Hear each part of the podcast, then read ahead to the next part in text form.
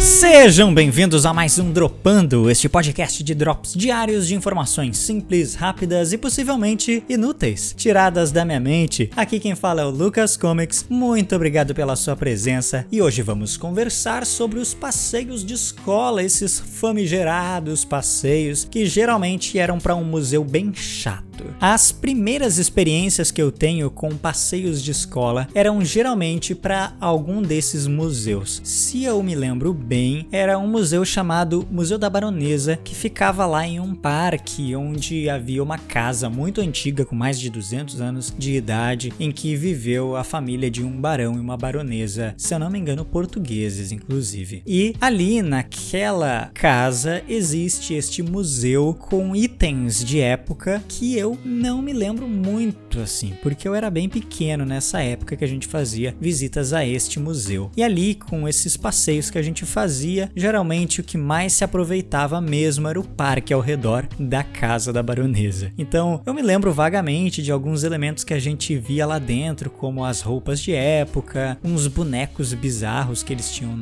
lá naquele período, pareciam uns bonecos Chuck, assim, umas bonecas de porcelana com corpo de pano, umas coisas meio assustadoras até. Tinha umas coisas que eram bem terríveis assim, mas eu não me lembro muito bem de tudo isso. Me lembro mais ou menos da casa, da arquitetura, era tipo um barroco rococó lá, mas pelo jeito esses passeios não eram tão marcantes assim, nem pro nosso aprendizado de história, nem para nenhuma outra coisa a não ser a diversão das crianças depois ao redor daquele museu que tinha um parque ali pra gente brincar. Anos mais tarde eu me lembro de visitar um museu de guerra que tinha alguns itens da Segunda Guerra Mundial mundial que, teoricamente, pelo que eles contam, uma tropa, um batalhão brasileiro foi para a Europa e lá eles conseguiram lutar uma ou duas batalhas e vencer essas batalhas com esse exército brasileiro. Daí a gente viu lá uma filmagem, algumas, tipo como documentários da época mostrando esse pessoal brasileiro indo, pegando navio e chegando na Europa. Tem algumas filmagens dessa época e aí tinha alguns itens ali. Eu me lembro vagamente disso, eu acho que isso foi na oitava série, ali por 2008 mais ou menos. Mais tarde a gente foi para um outro lugar que esse sim eu acho bastante interessante. Eu acho que por dois anos seguidos a gente visitou em Porto Alegre o Museu da PUC, né? A Universidade PUC tem lá um museu que é principalmente é uma exposição de experimentos de física, química, da área de exatas, especialmente. E eu lembro que isso era bem legal porque alguns professores nos diziam que determinada matéria que a gente estava aprendendo tinha relação com aquele experimento ali e qual a relação que aquilo tinha, né? Com aqueles números, aquelas formas que a gente via no papel. Então isso era muito legal. Eu imagino que os professores deveriam fazer um uso muito melhor desses passeios e mesmo quando não é possível fazer o passeio, então que use vídeo para demonstrar na prática como que essas fórmulas funcionam na vida real, porque geralmente a gente só vê um monte de fórmula no papel e não sabe, não faz ideia qual é a aplicação disso no mundo real. Isso é uma das grandes irritações da maioria das pessoas que passam anos na escola aprendendo um monte de coisa que só parece um monte de signo escrito no caderno e que depois não vai servir para nada. Eu imagino que muitos momentos da minha vida eu poderia ter aplicado essas fórmulas, mas eu não sei onde aplicá-las, porque os professores só mostravam a fórmula e não a aplicação, mas esses museus nos ajudavam a entender um pouco melhor onde isso se aplicava. Esse museu da da PUC, que é chamado de museu, mas eu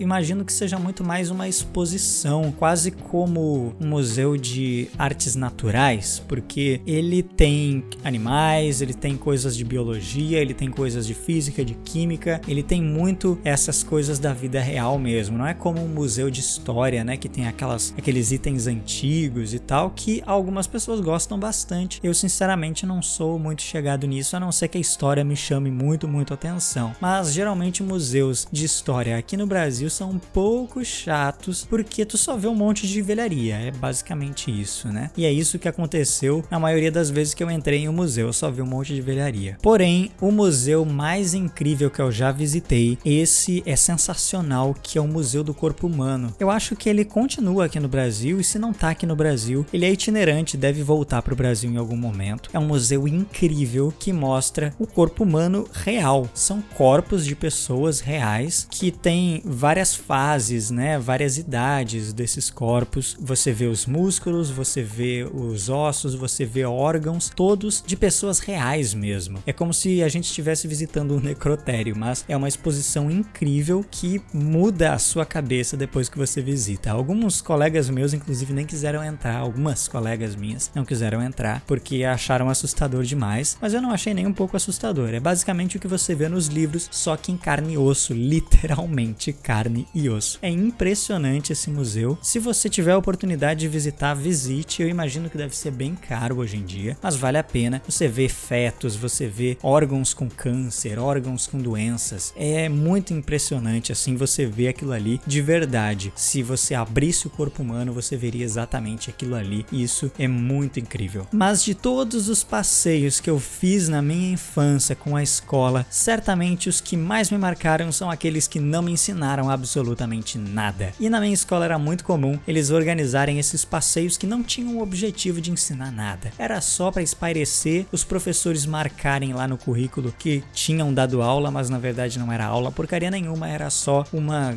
grande brincadeira para os alunos. E a gente foi para fazenda, para sítio, fomos pro parque, fizemos vários desses passeios que o objetivo final era só se divertir mesmo. Lá em Pelotas, onde eu morei a maior parte da minha infância e adolescência, é, tinha uma feira que acontecia que é a Fena Doce, e aí ali na Fena Doce tinha um parque, enfim. A gente ia para Fena Doce para se divertir, os professores estavam lá, eles não nos observavam em nenhum momento, deixavam a gente livre e só mandavam a gente voltar pro ônibus em determinada hora. Era um tempo bem curto para pensar bem assim, a gente eu acho que saía meio-dia e voltava às 6 horas da tarde. É bem pouco, né, para se divertir, mas para uma cambada de adolescentes de 12, 13 anos era incrível você estar tá distante dos professores, se divertindo com os seus colegas de escola num parque. Também tinha um sítio lá que a gente foi, acho que uns dois ou três anos seguidos, que era muito legal também. Eu acho que teve um ano que a gente foi duas vezes para esse sítio, fazer absolutamente nada. Eles até tentaram fazer um trabalho lá ecológico, mas sinceramente eu não lembro de nada, nem sei o que, que eles ensinaram lá. Tinha uma professora descrevendo coisas da natureza que eu não prestei atenção em absoluto. A gente fez um trabalho depois com uma pesquisa bem aleatória do Google, porque o que ela falou,